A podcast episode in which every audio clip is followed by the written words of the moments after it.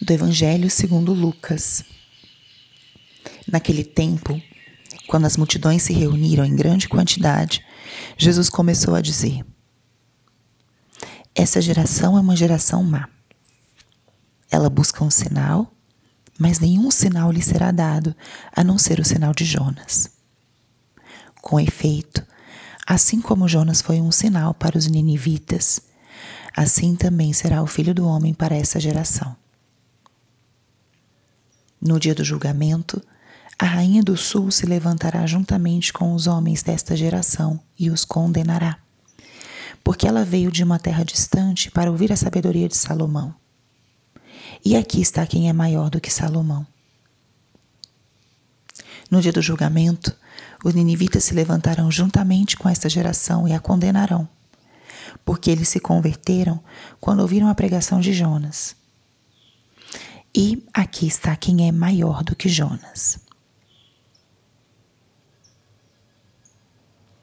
Espírito Santo, alma da minha alma, ilumina minha mente, abre meu coração com teu amor, para que eu possa acolher a palavra de hoje e fazer dela vida na minha vida.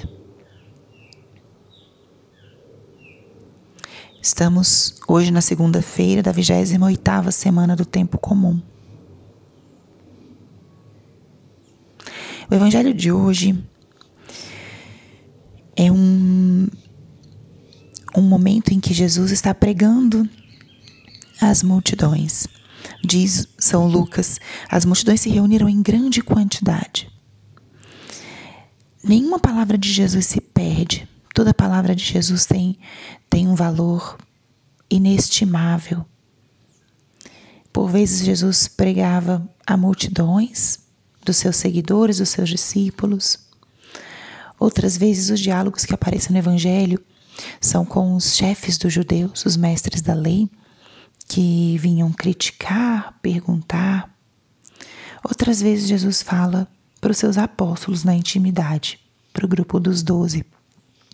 A fala de hoje é para uma multidão de fiéis. Jesus queria que muitos escutassem essa palavra. E não é uma palavra simples, nem uma palavra doce de consolação. É uma palavra de repreensão. Essa geração é uma geração má. Que palavras duras. Jesus coloca um adjetivo àquelas pessoas. Ele dá uma qualificação para aquela geração é uma geração má. Busca um sinal, mas nenhum sinal lhe será dado, a não ser o sinal de Jonas. E ele continua explicando qual é o valor que tinha esse, entre aspas, o sinal de Jonas. Jonas foi o profeta enviado a Nínive, uma grande cidade daquele tempo, para pregar aos seus habitantes a conversão. Só que Jonas, quando recebe o chamado de Deus, ele, ele foge, ele se faz de surdo, se faz de louco. e tenta fugir do chamado de Deus. Ele sobe num barco e tenta realmente fugir daquilo que Deus tinha pedido para ele. E é aquela história que é bastante conhecida, que vem uma grande tormenta e os, os que estavam na embarcação começam a se perguntar por que, que Deus está mandando tamanha tormenta. E Jonas, como tinha uma culpa gigante no seu coração, no seu interior, na sua consciência, diz: Não, Deus está bravo comigo porque eu não segui o seu chamado. E Jonas pede para ser lançado ao mar, para que aquela tempestade cesse. E assim é feito, eles jogam Jonas ao mar. Só que Deus, ele, por mais que a gente não siga as coisas que ele pede, os planos de Deus, eles se mantêm. Os chamados de Deus se mantêm. Jonas é engolido por um peixe grande, por uma baleia, diz a tradição, e fica três dias, três noites ali, dentro da baleia, e depois ele é cuspido pela baleia na praia de Nínive.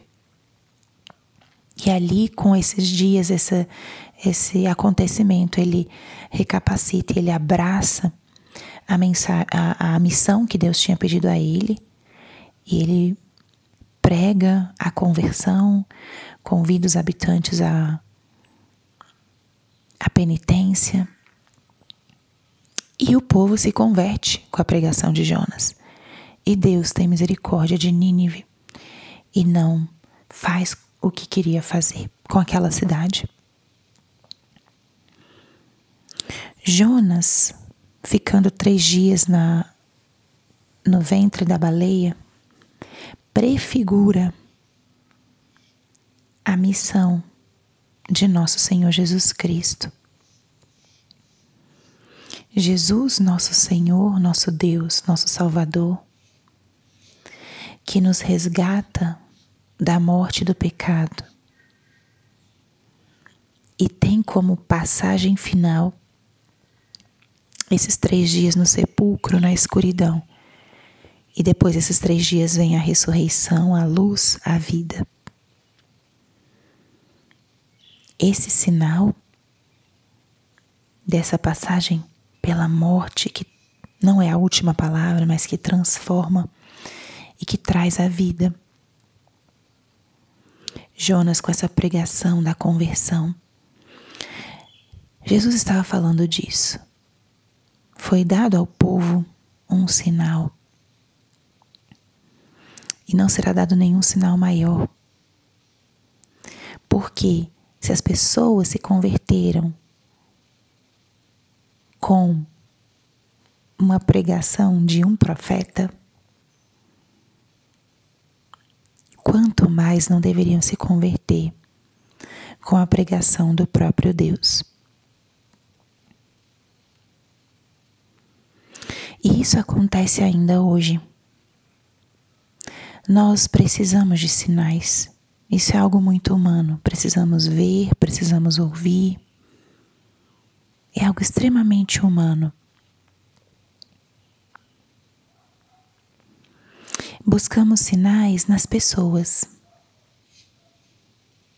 Bons pregadores, bons professores da doutrina, pessoas que ensinam e inspiram santidade. Quantos são as pessoas que nos inspiram para uma realidade espiritual? Temos hoje realmente sacerdotes próximos a nós, sacerdotes famosos. E a pergunta é: e o Cristo? que tanto nós buscamos o Cristo, que tanto nós nos esforçamos para estar com Ele, para escutá-lo. Multidões seguem pessoas famosas. E por que não? As capelas de adoração não estão cheias. Multidões escutam uma pregação ou compram um curso porque querem aprender. E por que não multidões leem a palavra do Senhor?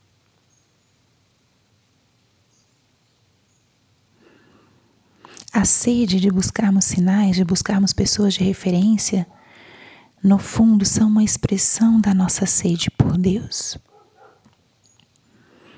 E o que o Senhor condena aqui é que essas pessoas fiquem nos meios e não cheguem ao fim.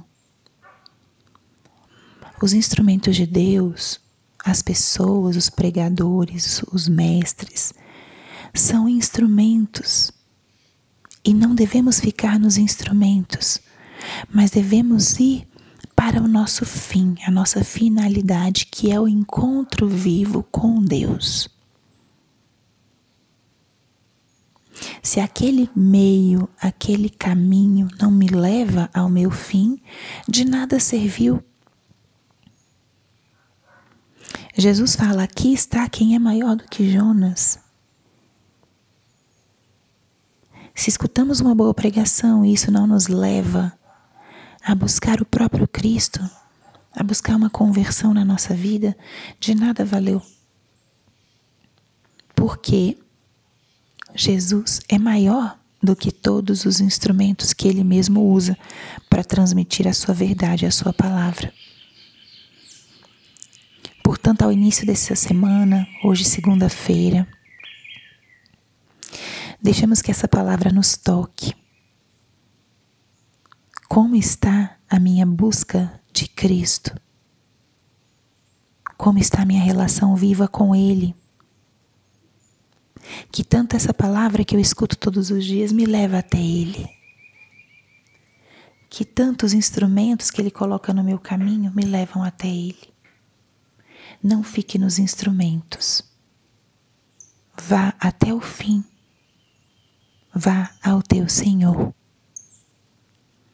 Pense nisso e pense como nessa semana você pode ir ao teu Senhor. Deixar que os instrumentos não sejam eles suficientes, mas que eles realmente te conduzam nessa semana a uma aproximação mais intensa do teu Deus. Glória ao Pai, ao Filho e ao Espírito Santo, como era no princípio, agora e sempre. Amém.